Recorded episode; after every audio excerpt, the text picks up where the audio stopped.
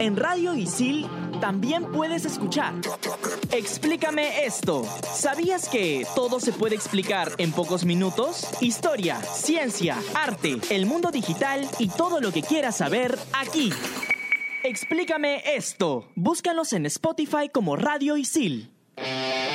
Todos los deportes. Todas las voces. Un solo programa. En Radio Isil presentamos. En todas las canchas. Hola, hola, ¿cómo están? Bienvenidos a En todas las canchas, un programa de Radio Isil en este segundo programa del 2019. Vamos a empezar y vamos a comentar todo lo que ha sido eh, la partida del Dakar esta semana y eh, las primeras etapas del rally más duro y difícil del mundo y donde participan eh, 25 pilotos peruanos repartidos en coches, motos, eh, cuatriciclos y eh, la nueva categoría Side by Side. En total son más de 5.000 kilómetros en, eh, dividido en 10 etapas. Vamos a saludar a Fernando Loza, quien nos acompaña el día de hoy. ¿Cómo estás, Fer? Ojar, ¿cómo estás? Acá con la compañía también de, de Alberto y de Gabriel para hablar de lo que está sucediendo todavía en el, en el Dakar y poder ampliar información el día de hoy aquí en, en todas las canchas. Alberto, ¿cómo estás? Fernando, Oscar, eh, Gabriel, ¿cómo estás? Bueno, sí, hablar un poco sobre, sobre el Dakar. La etapa 1, por ejemplo, fue buena, eh, un buen día para los peruanos. Por ejemplo, Nicolás Fug está a solamente 5 minutos de líder. Después Fernando Cano pudo tener sin complicaciones su recorrido. Y también varios peruanos en lo que viene a ser eh, la jornada para el Dakar. Eh, Gabriel Rey, hoy nos acompañas. Eh, ¿Qué tal, Oscar, Albertito, Fernando? Sí, hoy, hoy me tocó ser parte del programa. Eh, una primera etapa que, si bien es cierto, fue, fue muy corta, por lo que ah, son solamente 80 kilómetros, fue mucho más largo el especial, de 253 kilómetros. Fue un Eh, calentamiento prácticamente, Sí, ¿no? un- una etapa de, de 80 kilómetros. Sí, que- porque incluso, incluso los pilotos decían que el año pasado eh, la etapa fue un poco más difícil. Este Sí. año ha sido muy plana, con muy pocas sorpresas, eh, básicamente para ir calentando motores. Y eso hizo que los 10 primeros puestos de cada categoría estuvieran separados solamente por, por dos minutos.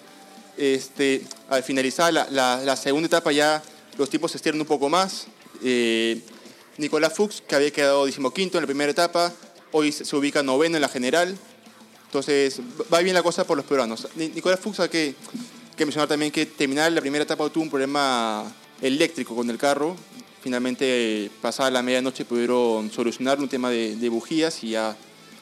Pasa que, que no le botó a fallar el carro y le fue bastante bien, ¿no? Vamos a hablar de lo que han sido ya las, las primeras etapas del Dakar, pero vamos primero a, a lo quizás una de las partes más emocionantes del- de la competencia, que es la presentación ante muchísima gente. El domingo eh, habían reportes de, de colas de un kilómetro para ingresar a la costa, al, al evento en la Costa Verde de Magdalena, donde se estaba alargando la carrera. Y ahí se vio mucha emoción, no solo de los pilotos peruanos, sino también de los pilotos extranjeros que habían venido a participar en este rally. Ahora, es, es un evento súper importante, ¿no? Porque tomando en cuenta que es la primera vez, la primera edición que el, el Dakar solamente se corre en un país y que sea en el Perú es, es, es grandioso para nosotros. Pero a pesar de eso, a pesar de que solamente se corre en el Perú y que por eso ah, sea hasta, hasta el día de hoy la, la edición más corta, ¿no? Eh, aún sigue teniendo la, la acogida a, a nivel mundial tanto de, de espectadores como de participantes, ¿no? Este año hay 534 participantes que supera a los 520 que hubo el año pasado. ¿no? En uno de los últimos programas del año pasado hablamos con Marcelo Carballar, que ha cubierto Dakar hace 10 años, y nos decía, si había un país en el que podíamos hacer el Dakar eh, únicamente en ese país, era el Perú, por la cantidad de dunas y por la cantidad de arena que hay en, en el sur, sobre todo del Perú. Escúchame, a ver, hace unos días escuché una entrevista a- al presidente de ASO, eh, Sebastián Lavigne, donde decía que, por ejemplo, el año pasado, cuando el Dakar pasó por el Perú, pasó por el país, fue justamente en esa etapa donde... El no, año- el año el pasado. año pasado. El año pasado, sí, el año pasado. Fue justamente donde la mayoría de pilotos, más por lo menos aproximadamente el 40%, eh, se quedaron justamente en el país porque no lograron pasar la etapa de las dunas. Porque las dunas son finalmente la que es la más difícil para poder pasar en el recorrido del Dakar. Ahora, se va o se está desarrollando en todo el país y hay una posibilidad grande de que sea un poco más difícil que en los Dakars anteriores. Es más, varios pilotos lo han anunciado, lo han declarado. Eh, para complementar lo que dices, Alberto, el año pasado el Perú tuvo solamente dos etapas y en esas dos etapas el 36% de los competidores Claro. eh, tuvo que salir, fue un, un filtro, porque eh, fueron muy difíciles las dunas y la competencia y ellos lo decían, si bien este, eh, este año son solo 10 etapas, es engañoso porque son etapas muy duras y las dunas eh, siempre te guardan alguna que otra sorpresa y, ahora lo han sufrido. Eh, Carlos Sainz, ganador del, Dakar del año pasado, está teniendo problemas en, esto, en estos primeros eh, kilómetros de, recorrido y en estas primeras etapas y eso demuestra la dureza de- del rally, ¿no? Ahora, si hablamos un poco de los pilotos que se retiran, por ejemplo, en esta edición hay una modalidad o un cambio, por así decirlo, donde los pilotos que se retiran antes del primer descanso, que es en Arequipa finalmente, tienen la posibilidad de poder reintegrarse para recién el día posterior al primer descanso. Pero esto va a ser eh, una competición alterna, Paralela. no, claro, no van a competir con los pilotos que no, no se han retirado, porque es, es lógico. eh, Es, es un tienen tema más, mayor tiempo, es tienen un tema una más, ma- más que mayor todo ventaja, para, ¿no? para cumplir con el tema de auspicios. Sí, claro, también. Porque- Eh, el presidente así lo había anunciado, ¿no? Sí. Para poder tener eh, la posibilidad de que los pilotos que se retiren puedan seguir compitiendo, porque hay muchos temas en, en lo que involucra el Dakar. Auspicios, gente que lo sigue, eh, aspiraciones para el mismo piloto, porque mucha gente son principiantes en realidad. Son los que primeros entran al Dakar. Y es muy complicado de que si se retira y no participe, y es, es un poco en- difícil, ¿no? En esta edición están participando 17 mujeres, en esta edición del Dakar, lo que es la mayor cuota femenina dentro de, de- de este recorrido a, a nivel a- en toda su historia. ¿no? Sí, y Laia Sainz, eh, Laia Sanz, justamente la mejor competidora en motos eh, femenina del año pasado, está teniendo también problemas esta temporada, sobre todo porque vino de una lesión complicada. Entonces ella eh, comentaba que le está haciendo muy difícil retomar el ritmo y que ha ido por ahora tranquila, pero digamos está todavía en, en puestos muy alejados y detrás de ella vienen varias motociclistas y eh, coches también eh, dirigidos por mujeres. Ahora, si hablamos de motociclistas mujeres, tenemos una representante para el, para el Perú. Lo hemos tenido aquí inclusive, Yana Velarde, donde, por ejemplo, en la etapa 2 estaba, mm, no sé si había pasado el Waypoint 6, habría que confirmarlo porque estaba todavía en competencia, en motos, lógico, pero, pero ya seguramente lo van a actualizar en la web para que Sí. podamos saber cuál es su, su tiempo en, el- en la etapa 2. ¿no? Había ido perdiendo, había ido perdiendo varias posiciones conforme iba arrancando el Dakar, pero bueno, ella lo dijo, eh, mi, mi intención no es quedar primera ni, ni en una buena posición, mi intención es simplemente terminar Llegar, el ¿no? Dakar. Otra peruana eh, que está teniendo una participación por segunda vez es Fernanda Cano, ella en coches.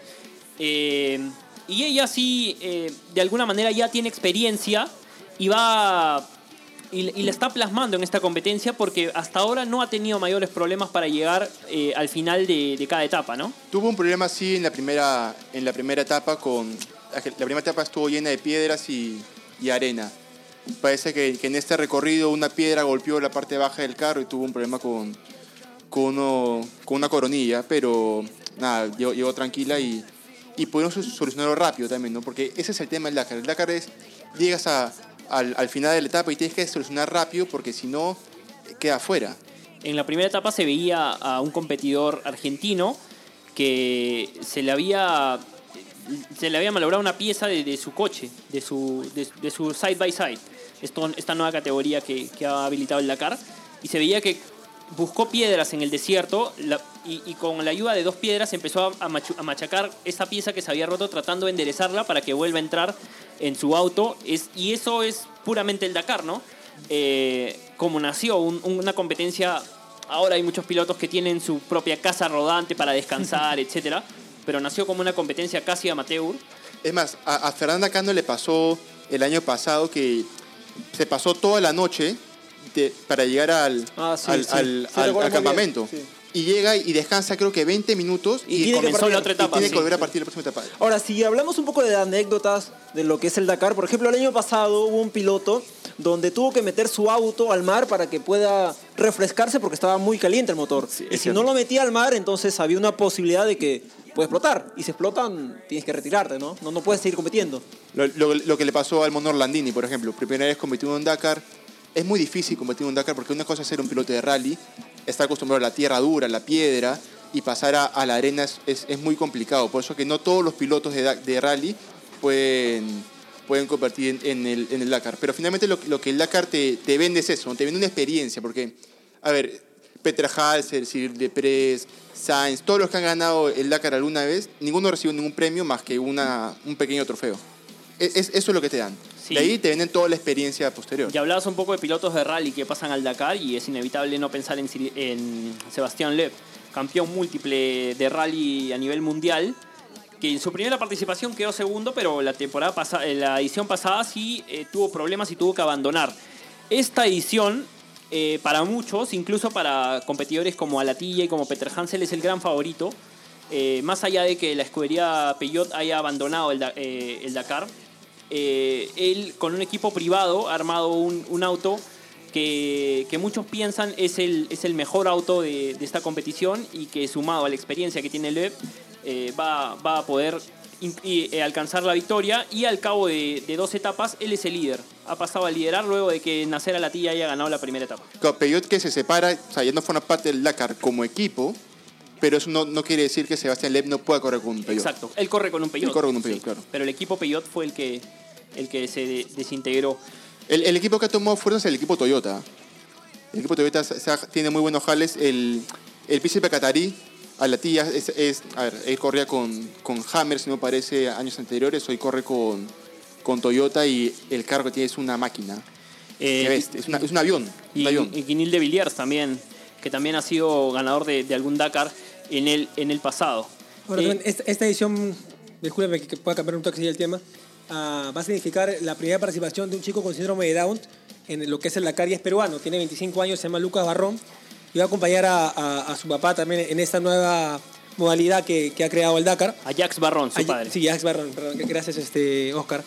Am, y, y- y lo va a ayudar en, en todo lo que es eh, la mecánica, ¿no? Si, si es que hay, hay algún desperfecto, si es que hay alguna falla, él va a estar ahí atento para, para poder a- apoyarlo a, a su padre, ¿no? No, me parece interesante porque también hay, hay un español que tiene ese tema del azúcar. si- si. ¿Diabetes? Tiene diabetes, pero tipo 1, que es la, la- la Ah, más sí, complicada de todas.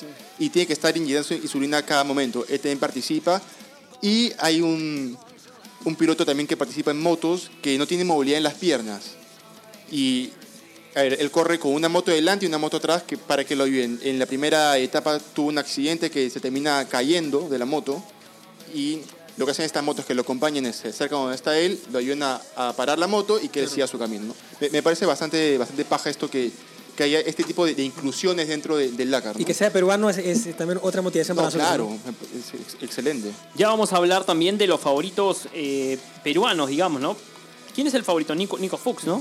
Nico Fuchs es, es- Más, más que el de los máximo favoritos favorito. peruanos, yo creo que el único que, O tiene, sea, que tiene posibilidades de, de ganar digamos. etapas, ni, ni si- ni siquiera No, ganar etapas es, o es sea, Nico Fuchs. hablando de Pero- pero, favoritos, es pero- eh, el, que, el que para nosotros va a quedar más adelante. Pero- Por ahí por- Hernández también. Por ejemplo, Carlos Velutino es, eh, ha, ha tenido varios Dakar, es más, es leyenda en el Dakar, pero no ha tenido muchos, claro, en moto, pero no ha tenido posibilidades remotas de poder ganar. El Dakar no, porque peruanos prácticamente no pueden Etapas. ganar. Etapas, sí. sí. A eso es lo que voy, etapas, ¿no? El año pasado dos etapas fueron ganadas por peruanos eh, y bueno, Si esta no me equivoco, uno de ellos fue eh, Hernández y Fuchs. Alexis Hernández y Nico Sí. Fuchs, sí. Y- Hernández está ahorita en coche, por ejemplo. Sí, Hernández que, que no pudo terminar el Dakar, si no me equivoco. Por un tema de, de lesión. No lo recuerdo. no lo recuerdo Parece que sí. Habría Eh, que confirmarlo, ¿no? El dato, el dato de Gabriel Rey que ha venido hoy día a sumar en todas las canchas. A sumar, es, es importante, que Es que, venga a ver, sumar. si tú entras el a un que programa- venga, que venga a sumar. Si tú entras a un programa, tienes que entrar a sumar. Perfecto. Yo me he preparado toda la noche para estar hoy día sentado acá y poder sumar al, al- al Me programa. pare- me, me parece bien y responsable de tu parte, joven. Eh. ¿te, te has metido a ciclo de verano, Gabriel? No, no. ¿No? No. No. ¿Por? No, porque es un tema de tiempo. No, pero tú sabes que Gabriel, su apellido, su segundo apellido, le permite estar en la playa ahorita. ah, Bueno, para no, seguir hablando, para no seguir hablando del tema, vamos a ir a una pausa. Recuerden que pueden escuchar en todas las canchas en Spotify.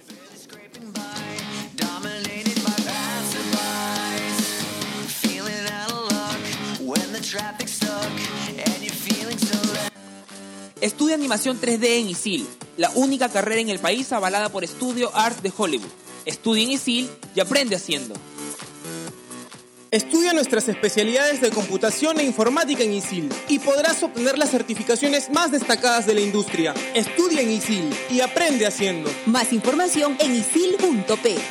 En ISIL pensamos en tu empleabilidad y tenemos una propuesta ideal para ti. 21 carreras, acreditaciones internacionales, convenios académicos y horarios flexibles. Cuotas desde 590 soles. Estudia en ISIL y aprende haciendo.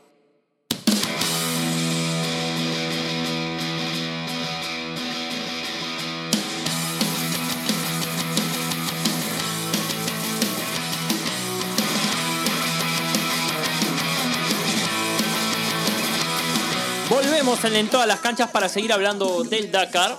Eh, Alberto, creo que tenías tú la lista de peruanos en el Dakar porque son 25 los participantes de, de esta edición, eh, la mayor cantidad en coches y eh, lo vamos a saber en este momento. A ver, tengo motos.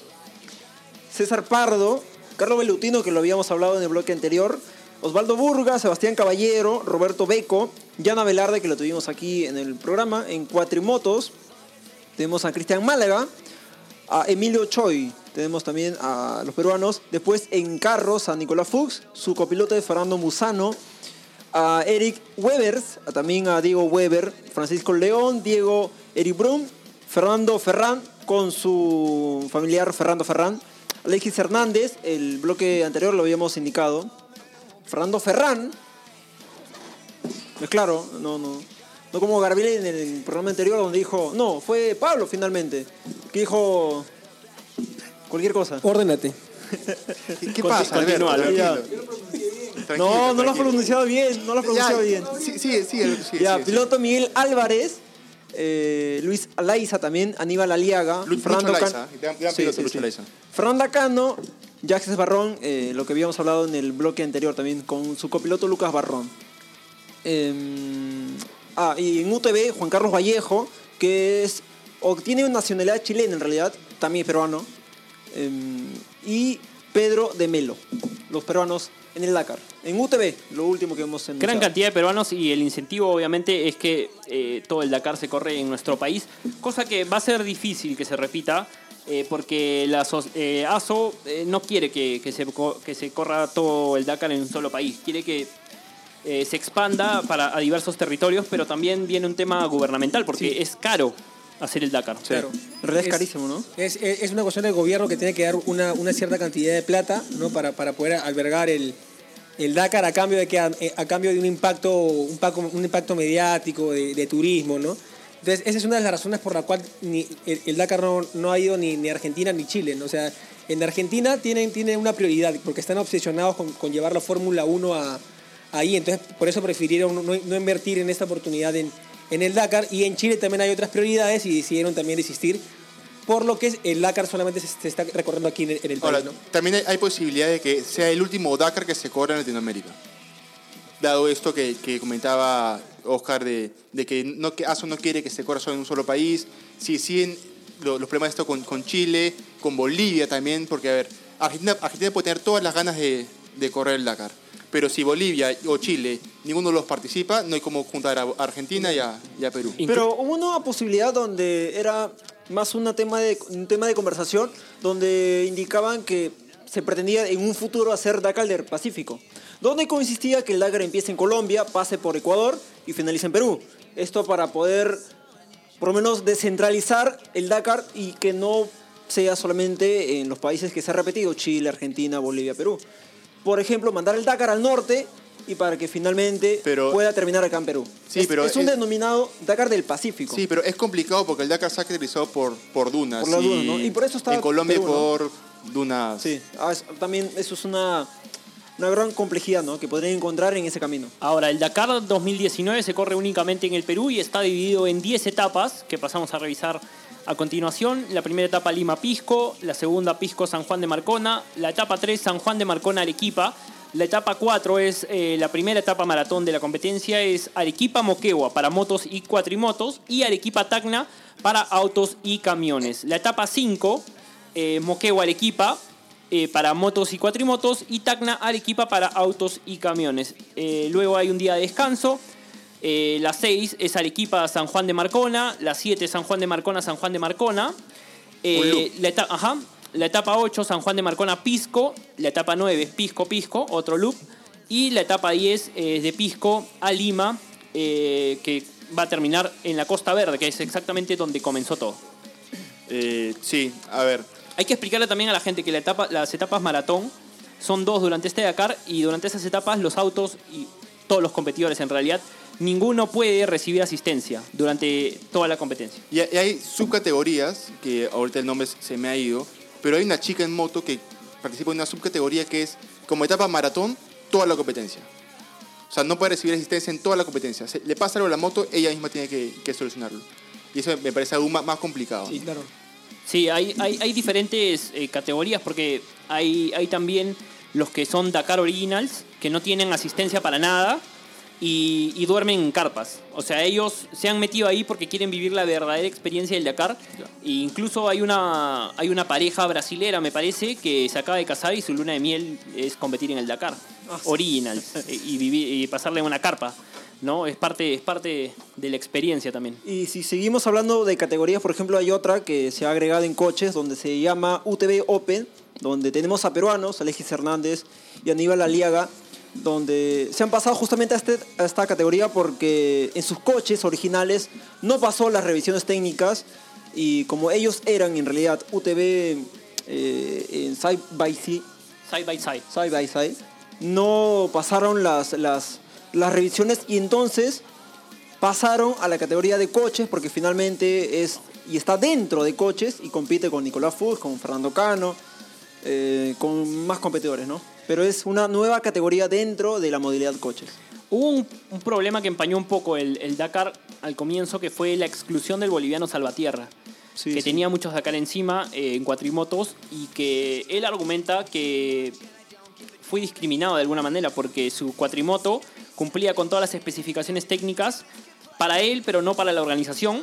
Y lo que él dice es que en Dakars anteriores y él ha utilizado el mismo, la misma cuatrimoto y que incluso tiene las mismas especificaciones técnicas que otras cuatrimotos que sí han recibido el ok de la organización, pero que la suya, inexplicablemente para él, eh, no, no reunía las condiciones, lo que lo marginó de esta prueba.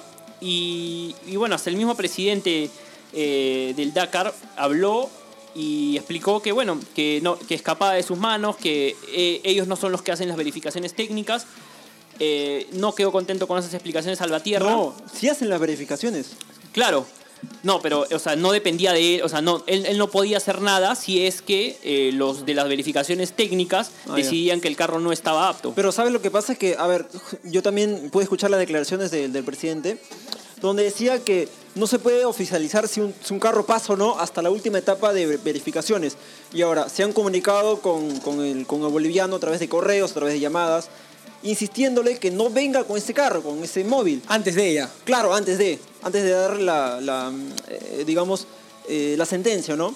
Se estaban comunicando con él a través de correos, a través de llamadas, pero eh, el piloto insistía en, en traer su carro. Que era el mismo con los cuales se había competido Claro, antes. anteriormente, pero al parecer ha, ha habido unas modificaciones dentro de las verificaciones.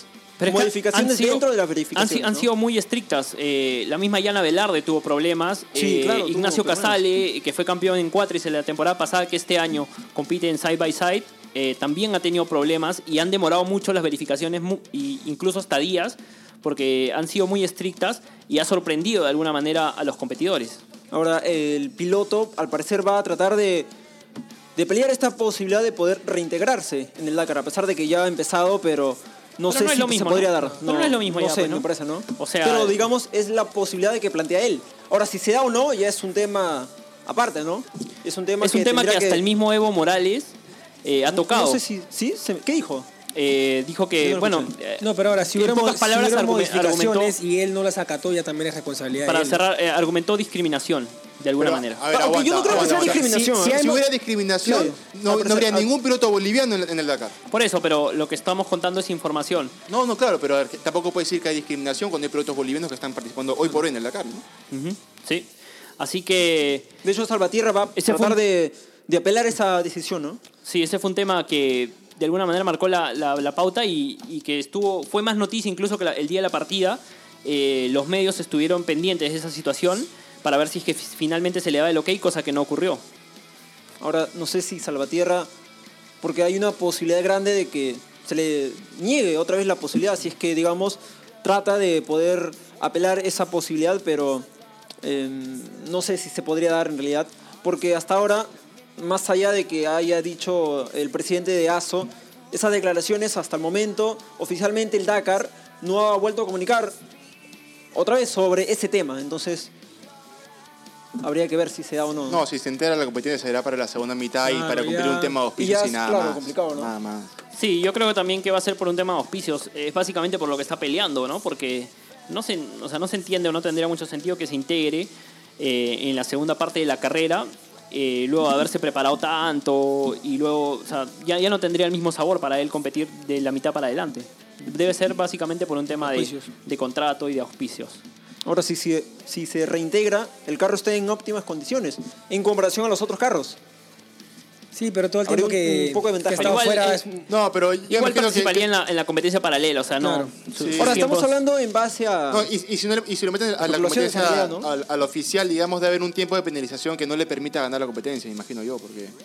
Claro, claro. I- Igual También que sería los- injusto, ¿no? Igual que claro. quienes se reintegran a la competencia luego de haber abandonado en, la pri- en las primeras etapas. Eh, van a hacer, va a ser una competencia paralela en la que no, no compitan de tú a tú con los líderes que han empezado el Dakar y, y que no han abandonado en ningún momento. Bueno, vamos a hablar, hablar sobre, finalmente, antes de terminar, sobre la Liga Nacional de Voley que se va a volver a jugar luego de casi un mes, este, este fin de semana. Eh, van a haber dos partidos el día miércoles 9, San Martín frente a Géminis y eh, Universidad CICE frente a Regatas. El sábado habrán partidos sábado, perdón, viernes, sábado y domingo. Incluso el sábado habrán hasta cuatro partidos, así que atentos con las entradas. Recuerden que eh, pueden ir y- al Coliseo Niño Ere Manuel Bonilla. Ahí se juega la Liga Nacional de Voley. Líder es San Martín. Y recuerde- recordemos que Cristal, que venía como líder, eh, a Cristal se le quitaron todos los puntos por un tema administrativo.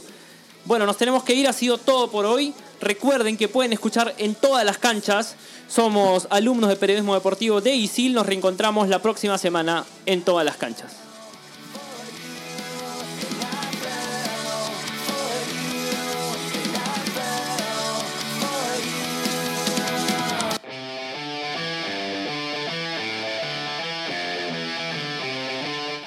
Presentó En todas las canchas.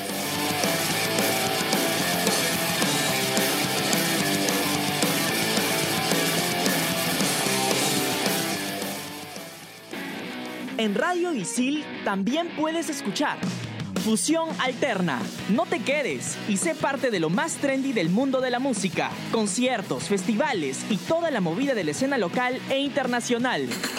Fusión Alterna. Búscanos en Spotify como Radio Isil.